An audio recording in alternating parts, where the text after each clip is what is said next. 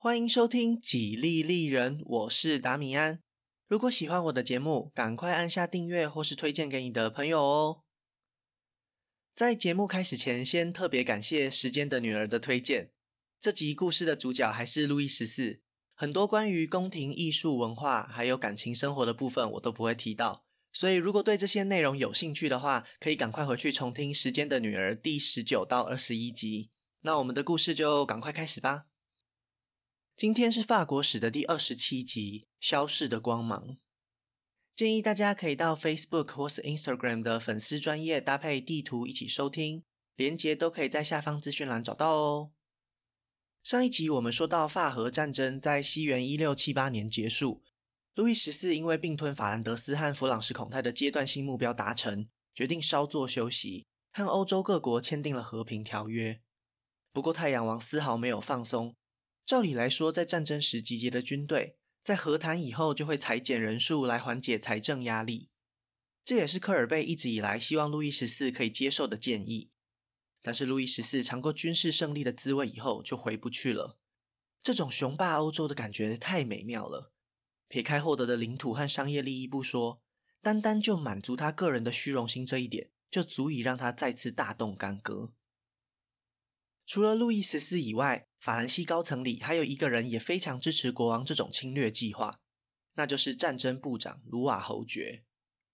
从他的职称来看，不难想象为什么他会如此坚决的鼓吹军事行动，因为只有在战争状态下，他才能够获得更大的权力。卓越的军备能力如果没有舞台，那他就和一般的贵族没有两样。相反的，科尔贝是那个负责和路易十四报告财政状况的人。如果一直打仗，账单的数字只会越来越难看，难保不会成为国王追究责任的对象。而且他和卢瓦侯爵有一样的考量：战争带给卢瓦侯爵的权力和预算，就是透过牺牲科尔贝得到。因此，这两位大臣有着根本上的利益冲突。很多时候，在一个团体里，决策者并不是真心希望你建议未来的方向，而是希望你提供他一个好的理由，支持他原本就选择好的方向。路易十四对卢瓦侯爵的器重可以说是与日俱增。这场权力的拉扯，一开始胜负就已经很明显了。而且科尔贝在过去这些年里为法兰西带来的正面影响也逐渐消退。其中一部分的原因是因为许多在国营工厂的劳动力离开了他们的工作岗位，加入战争；另一部分的原因是重商主义只能在一开始为国家带来财富。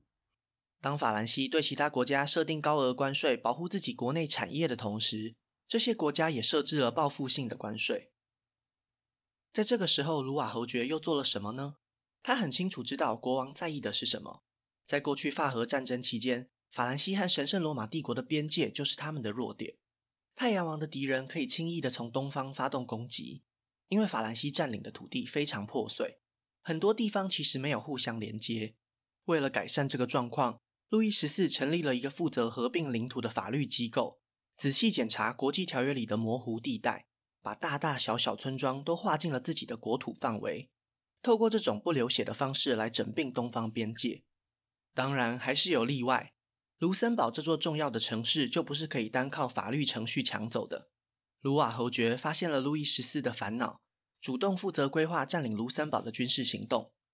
西元一六八三年，奥图曼帝国对奥地利发动猛烈的进攻，甚至兵临维也纳城下。罗马教会向法兰西寻求支援，路易十四不但没有答应，还趁着这个机会占领了卢森堡。卢瓦侯爵也因此在国王心中又记上一笔大功。科尔贝和卢瓦侯爵之间的政治斗争里，最后一个关键是宗教。卢瓦侯爵可以说是疯狂的天主教支持者，原本用来维持国内治安的龙骑兵，也被他拿来当做政治工具，在法兰西境内大肆逮捕那些胡格诺教徒。卢瓦侯爵敢这样做，当然是获得路易十四的同意。在马萨林死后，路易十四就设立了他的治国方针，从法文直接翻译过来就是一个国王、一套法律、一种信仰。在国内推行宗教统一，才能符合他绝对专制的理想。但是科尔贝又再次和国王的意见相左，他认为这些胡格诺教徒很多都是中产阶级，他们为法兰西的经济带来的是利益，而不是坏处。不应该因为宗教问题而排斥他们。对科尔贝来说，唯一幸运的是，他不需要等到自己失宠的那天，因为不久后他就病死了。离开路易十四的不只有这位财政部长，法兰西皇后玛丽特蕾莎也在同一年病死，取而代之的是同样对天主教非常热衷的曼特农夫人。路易十四精彩的感情生活，大家可以去收听《时间的女儿》，里面有很详尽的故事，我这边就不会多谈。科尔贝死后，就再也没有支持胡格诺派的大人物了。路易十四、战争部长卢瓦侯爵和曼特农夫人都支持驱逐胡格诺教徒。接下来发生的事情，就谁也挡不住了。尤其是在路易十四得知奥图曼帝国战败以后，原本法兰西袖手旁观，就是想让哈布斯堡家族陷入麻烦之中。没想到奥地利率领天主教军队击败了穆斯林，化解了这次危机，这让路易十四身处一个尴尬的状况。奥地利在天主教的地位突然升高，相反的，法兰西却因此遭到教皇的质疑。为了重新取得罗马教会的信任与支持，路易十四终于还是得要拿新教徒开刀了。西元一六八五年，路易十四发布枫丹白露敕令。推翻了过去亨利四世代表宗教宽容的南特诏书，他宣布法兰西禁止所有天主教以外的信仰，胡格诺派的神职人员必须在两周以内离开这个国家。紧接着，大量的财产被王室没收，短短几年内，将近三十万名胡格诺教徒逃往国外。在这之中，有不少是专业的工匠以及商人，让科尔贝发展的国营工厂再次遭到打击。真正对法兰西国力造成的影响，需要一段时间才会发酵，而且是以另外一种方式带来麻烦。这些专业技术人才逃往新教国家，英格兰、荷兰、普鲁士都提出相对应的政策来吸收这些宗教难民。胡格诺教徒成为这些国家发展的动力和养分。值得担心的是，他们都成为法兰西潜在的敌人。路易十四很显然没有把他们放在眼里。因为他很快又展现出极为旺盛的野心，在神圣罗马帝国西部的普法尔茨，因为绝嗣产生了继承权的问题。刚好唯一的一位女性继承人嫁给了路易十四的弟弟奥尔良公爵菲利普。太阳王当然不会放过这个机会，他大胆主张要替弟妹讨回属于他的那一份遗产。这对所有欧洲的统治者来说都是一个警讯，尤其是神圣罗马帝国内的新教诸侯。为了防范可能随时都会爆发的战争，他们成立了奥格斯堡同盟。奥地利、西班牙、荷兰、瑞典以及其他神圣罗马帝国内的诸侯都加入了。在这份名单上，怎么好像少了一个国家？没错，英格兰并没有加入，因为就在联盟成立的前一年，英格兰国王查理二世驾崩，由他的弟弟詹姆士二世即位。虽然英格兰的国会议员几乎都是新教贵族。但是这位新上任的国王是一位天主教徒，他并不希望和路易十四撕破脸，而且在英格兰和苏格兰还有几场叛乱发生，詹姆士二世根本不想要被卷进这场风波。如果英格兰不加入，那奥格斯堡同盟就会显得非常脆弱，因为奥地利的军队还在巴尔干半岛和鄂图曼帝国作战，其他的小诸侯又不敢冒着风险和法兰西强大的军事力量作对，所以路易十四一点也没有放在心上。然而，事情很快发生变化。西元一六八八年，詹姆士二世的太子出生，这让英格兰国会非常担心。原先他们以为这位天主教国王只会是一个暂时需要忍受的麻烦，一旦他有了自己的继承人，很有可能会在英格兰重新建立天主教的王朝。那些被法兰西驱逐的胡格诺教徒也在一旁煽风点火，散播英格兰国王和路易十四勾结的谣言。为了防止英格兰真的变成一个天主教国家，他们的国会议员找上了奥兰治亲王威廉，因为他娶了斯图亚特家族的公主玛丽，又是一个坚定的新教徒。如果他愿意渡海而来，那国会就准备要密谋推翻詹姆斯二世。这位奥兰治亲王威廉是谁呢？他就是刚刚提到奥格斯堡同盟的核心人物。我们上一集说过，在路易十四入侵荷兰以后。荷兰人就是找奥兰治亲王威廉回来带领他们对抗法兰西。如果他真的成为英格兰的共治国王，那奥格斯堡同盟的势力就会更加强大。更何况，他们家族的领地奥兰治早就被路易十四给并吞，于公于私，他都非常有理由对法兰西展开敌对行动。仔细考虑一番以后，威廉同意国会的要求，率领军队登陆英格兰。收到消息的詹姆士二世不愿意向路易十四求救，因为这样一来就更加证明他和法军勾结的谣言。路易十四虽然很担心，但是他也希望荷兰的入侵演变为一场英国内战，这样荷兰全国的资源都会被拉进这场内战的巨大漩涡里。既然荷兰都已经进军不列颠群岛，那欧洲大陆这边开战就只是时间的问题。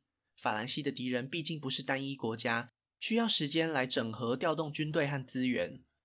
与其等他们准备好，不如马上发动攻击。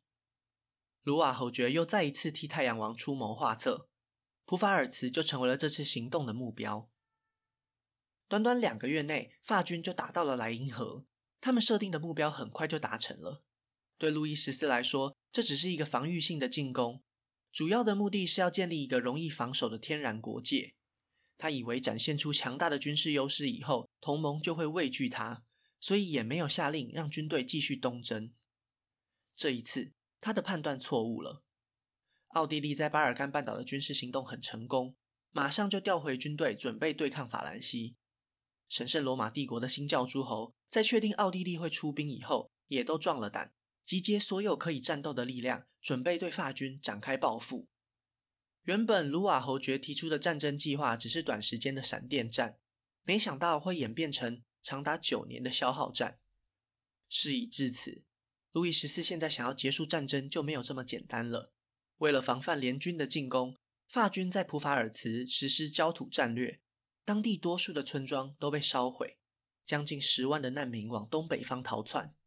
有些人认为，现代德法两国之间的仇恨就是由此开始。在海峡的另一边，状况如何呢？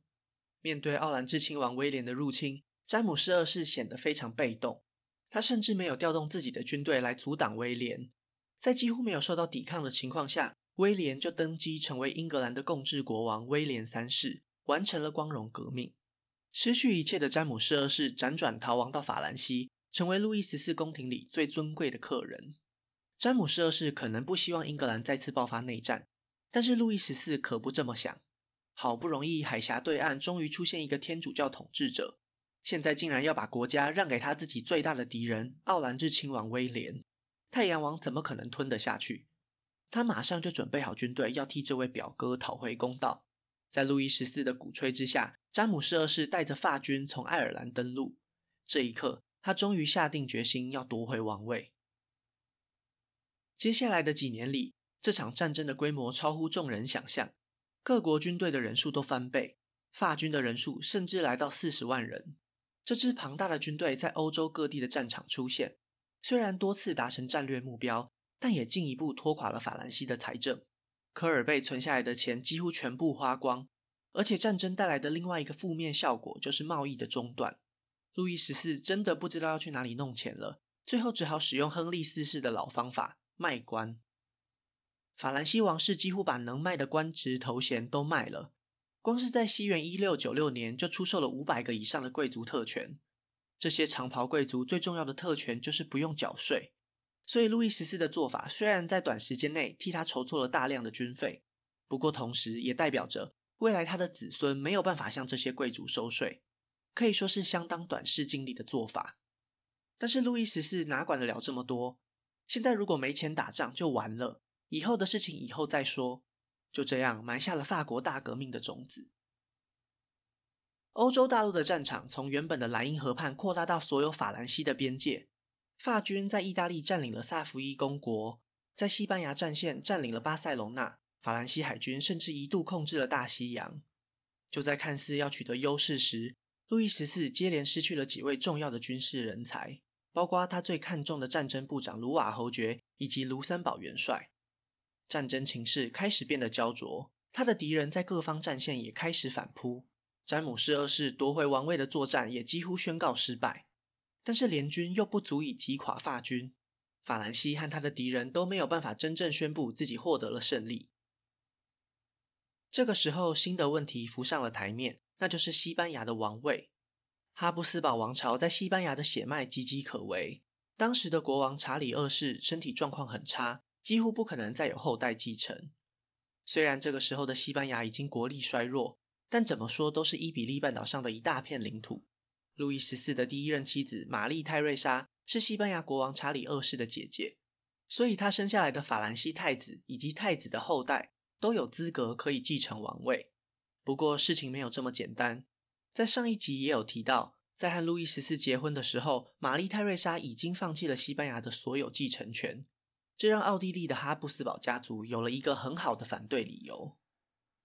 路易十四当然也知道其中的困难之处，但是国际政治上注重的并不完全只是历史协议，只要能够获得大多数国家的支持，有足够的实力击败对手，那就有机会可以改变结果。路易十四希望在西班牙王位继承问题解决以前，赶快解散奥格斯堡联盟，因此他透过归还土地来收买了萨伏伊公爵，开始分别和各国谈判。西元一六九七年。法兰西放弃了洛林以及在低地国新征服的土地，只有保留莱茵河附近的重要据点。路易十四进一步承认威廉三世是英格兰国王，取消过去对荷兰实施的关税。大同盟战争终于结束了。接下来就要好好处理西班牙王位的问题了。路易十四的太子虽然最有资格继承西班牙王位，但是如果没有意外，他也会成为下一任的法兰西国王。欧洲各国当然不可能让这种可怕的事情发生，所以路易十四提议让继承顺位排在很后面的第二个孙子安茹公爵接管西班牙。同样的，奥地利的哈布斯堡家族也提议让皇帝的第二个儿子查理大公担任西班牙国王。双方的谈判很不顺利，但是欧洲各国已经不像过去那样害怕哈布斯堡家族。在各国势力的介入下，法兰西不情愿地同意了一项条约。那就是将西班牙和米兰交给查理大公，将拿坡里、西西里岛和托斯卡尼交给法兰西。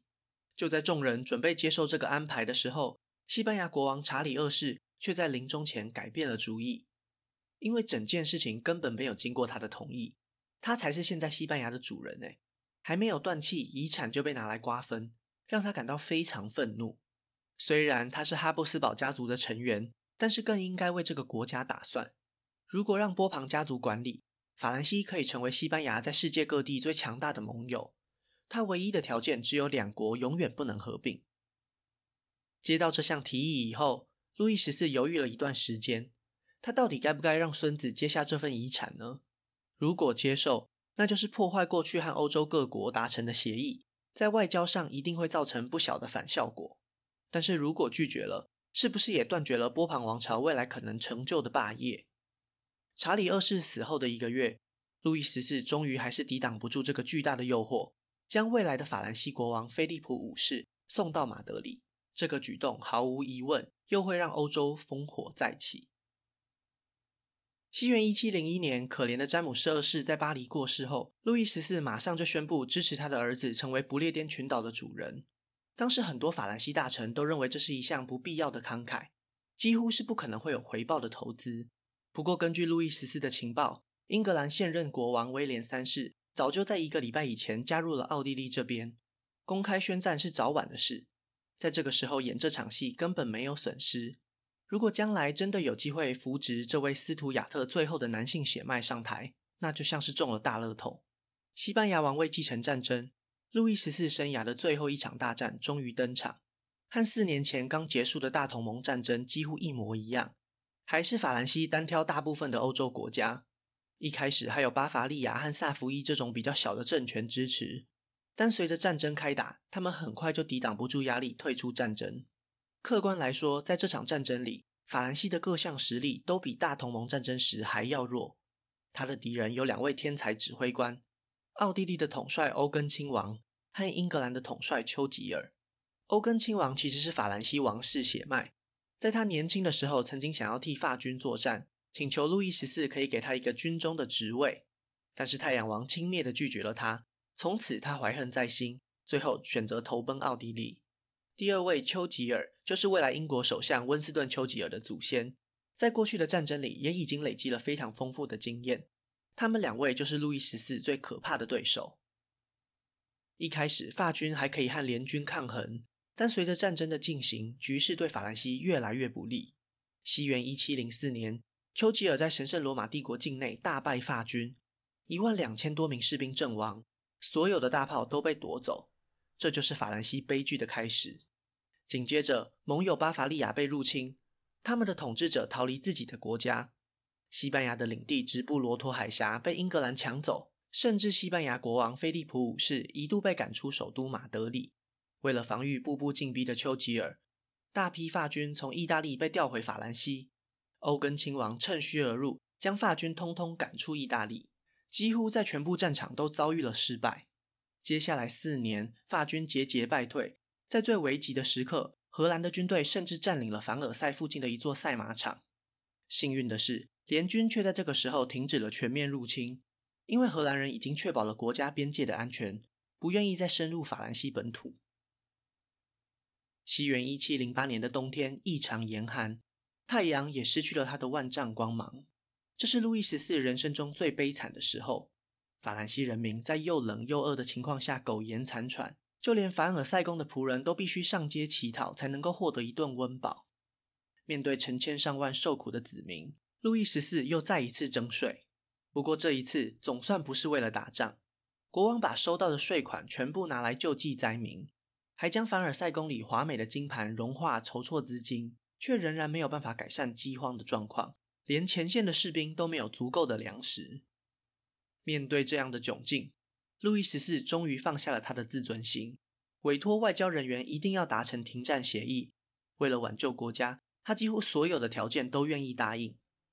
但是反法联军很刚好的选择了他不愿意的那一项，那就是让他的孙子西班牙国王菲利普五世退位。当时西班牙人已经非常支持来自波旁王朝的这位新国王，如果要强迫他退位，就是要让法兰西和西班牙开战，就是要让路易十四独自发兵攻打他的孙子。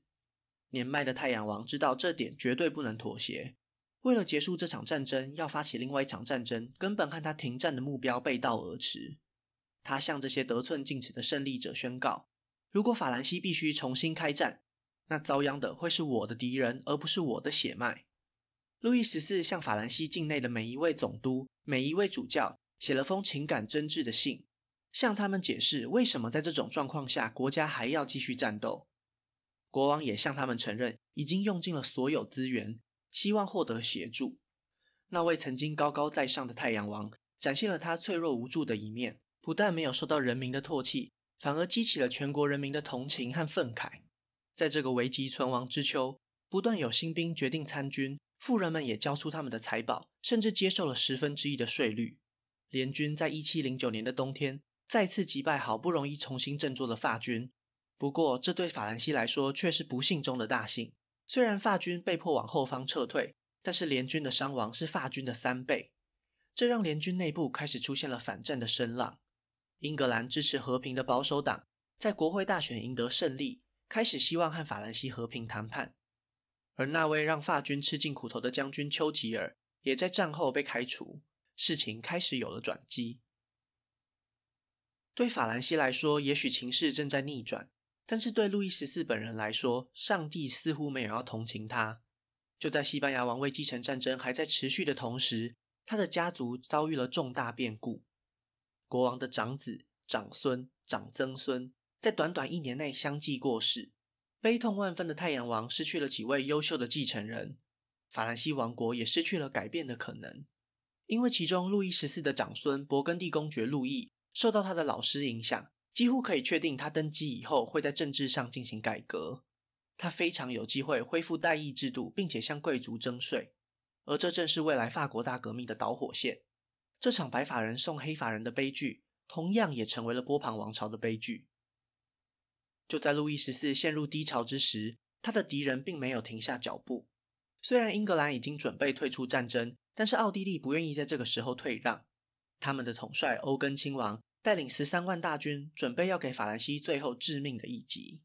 路易十四只能把最后的希望寄托在法兰西元帅维拉尔身上。国王泪流满面，声音颤抖地说。在过去几周里，我失去了至亲的家人们，已经承受旁人无法想象的痛苦。我不能再失去法兰西。很多大臣都建议我在敌人进攻巴黎以前赶快先逃走，我已经拒绝他们了。就算你打输，我也会召集所有的部队拼死一战。要么我们共赴黄泉，或者我们可以一起拯救这个国家。维拉尔果然不负众望，当欧根亲王率领奥地利的大军进攻时，在德南被巧妙地分隔开来，遭到法军的分别攻击。虽然欧根亲王本人的军队几乎没有损伤，但是他的盟友却承受了巨大的伤害，联军终于瓦解，没有办法再共同对抗法兰西。到了这个时候，西班牙王位继承战争的目标已经非常模糊。原本联军支持的查理大公，在他的哥哥死后，成为了神圣罗马帝国的皇帝，同时也是奥地利的统治者。追求欧洲军事的各国，宁可让法兰西和西班牙由波旁家族的两位国王分别统治，也不愿意让西班牙和奥地利重新结合在一起。在失去各国的支持以后，奥地利也只能和法兰西和谈。西元一七一三年，参战的各国签订了乌特勒支条约，西班牙国王菲利普五世被欧洲大多数的国家承认，但是也承诺永远不能和法兰西合并。法兰西的路易十四。保留了雅尔萨斯，但是同意不再支持斯图亚特家族争夺英格兰王位。这场战争虽然表面上法兰西还是保有过去的疆域，但是实际上已经失去了过去半个世纪建立的所有优势。荷兰在战争的后期也宣布破产，属于他们的黄金时代正式结束。相反的，英格兰透过这场战争取得了直布罗陀海峡，控制了地中海的贸易路线。他们也在战争期间全力发展海军，建立了海上的霸权。他的竞争对手们都没有办法再与之抗衡。最重要的是，苏格兰和英格兰合并成为大不列颠联合王国，确保了新教以及国会的优势地位，从此和其他欧洲国家走上了不一样的道路。这场欧洲大战结束后的两年，路易十四在凡尔赛庄严地告别了他的朝臣。他请求大家原谅他树立的坏榜样。未来的法兰西国王路易十五被召唤到病床前，听着太阳王最后的告诫：“我的孩子，你即将成为最伟大的国王，永远不要忘记你对上帝的责任，千万不要模仿我对战争的狂热。你要尽可能的减轻人民的负担。很不幸的是，由于国家的需要，我并没有这样做。”当他咽下最后一口气，宫廷里没有人不掉下眼泪。然而，在巴黎的大街上，民众却露出了难以掩饰的笑容。太阳王带给他们的光辉和痛苦都结束了。路易十四通常被后人视为一个无可救药的自大狂，这点是毋庸置疑的。就算他为法兰西带来了流传数百年的文化自信，也无法否认在他统治期间对欧洲造成了多大的破坏。他对荣耀的渴望彻底改变了法兰西，这个国家被他改造成一台战争机器。在高速运转的状况下，造成了巨大的损耗。在巴士底监狱被攻破的几十年前，他早就已经悄悄地将法兰西推往了革命的道路。那今天的故事就先分享到这里，下一集我会继续分享更多属于法国的故事。